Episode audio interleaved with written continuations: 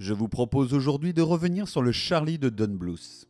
Vous savez, depuis que vous avez vu ma vidéo sur Brisby le secret de Nîmes, mon amour inconsidéré pour ce réalisateur de films d'animation qui nous a offert tant de chefs-d'œuvre du genre tels que Fievel. Son quatrième long métrage Charlie est une étape importante dans sa carrière. En effet, le film qui nous intéresse aujourd'hui a souffert à sa sortie du raz-de-marée commercial de la petite sirène, synonyme du renouveau de l'animation chez Disney, mais aussi d'une certaine standardisation du genre, que ce soit dans le trait ou l'emploi d'un humour envahissant.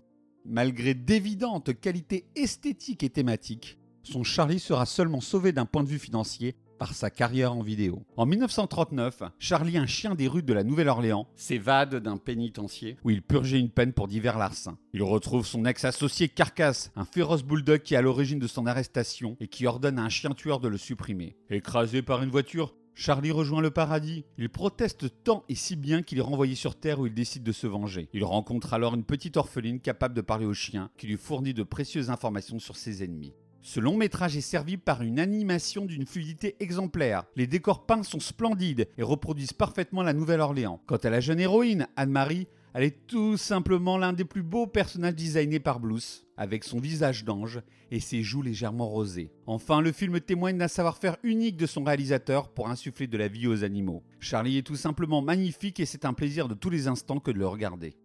A l'instar de Brisby, Charlie est un film pour enfants dont la profondeur psychologique est réellement impressionnante. Comme le Bugsy Malone signé Alan Parker sur lequel je reviendrai un jour, le film rend hommage au long métrage de gangster dans le cadre d'une œuvre jeunesse, où le réalisateur n'hésite pas à développer une noirceur absente de l'univers Disney. À ce titre, le film commence littéralement par la mort de l'un de ses personnages principaux. Mais surtout, Charlie est une fable quasi bergsonienne. Alors, Bergson, c'est le philosophe qui a beaucoup travaillé sur le temps. Et dans le film, nous avons un chien malfrat revenu d'entre les morts, qui porte sur son cou une montre ne devant jamais s'arrêter, au risque de le faire quitter le monde définitivement pour de bon.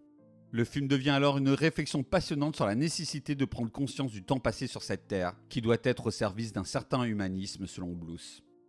Comme je l'avais déjà indiqué dans Brisby et secret de Nîmes, c'est un film ambitieux signé par un réalisateur de confession mormone, qui pourtant ne fait jamais de prosélytisme. Même si on trouve ici ou là quelques images bibliques, comme ce final où la petite fille est sauvée des eaux à la manière de Moïse. Comme souvent chez Blues, cette jolie fable sur la rédemption ne fait jamais preuve de manichéisme, par le biais du personnage de Charlie, un canidé de la pire espèce, tout à la fois manipulateur égoïste, qui finira par risquer la vie de la petite Anne-Marie et de son meilleur ami.